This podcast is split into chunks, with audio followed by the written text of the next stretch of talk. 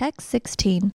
How is it that some people remain calm as unread messages flow into their inboxes and then stay there unattended, while others can't sit not knowing that there are bolded black emails and red dotted messages?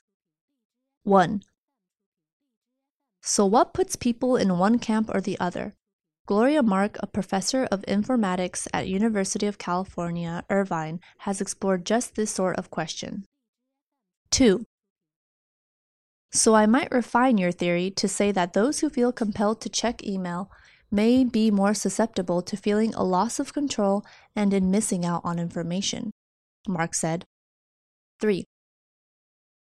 It is because the project you start doing after handling an email often isn't the same as the one you were already doing. But there is another urge that fuels the nagging feeling that comes with unread messages.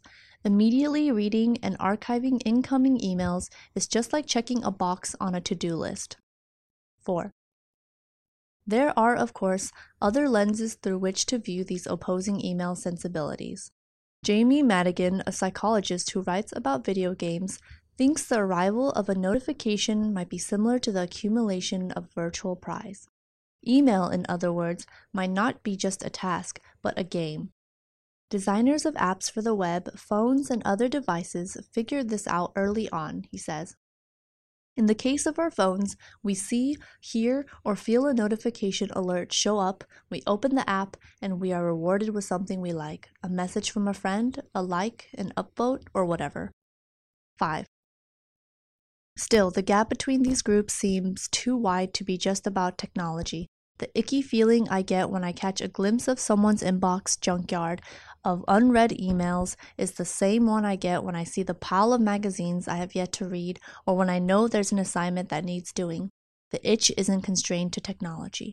My email theory is really just an inference of another, more expansive pop philosophy, Muppet theory, proposed by Dahlia Lithwick, a writer at Slate. Under Lithwick's classification, everyone is either a chaos muppet, out of control, emotional, volatile, or an order muppet, neurotic, highly regimented, averse to surprises. A. When someone drops everything just to get an unread count back to zero, productivity might be taking a hit. It takes people an average about 25 minutes to reorient back to a task when they get interrupted, she says. He guesses that people who don't mind notification pileups don't perceive as much of a reward from getting retweets or Facebook likes. C. This has led me to a theory that there are two types of emailers in the world those who can comfortably ignore unread notifications, and those who feel the need to take action immediately. D. In other words, the appeal of these behaviors lies in the illusion of progress that they foster. Few tasks have a sense of conclusion as neat and immediate as archiving or deleting an email. E. She has noticed that for some people, email is an extension of autonomy. It's about having control.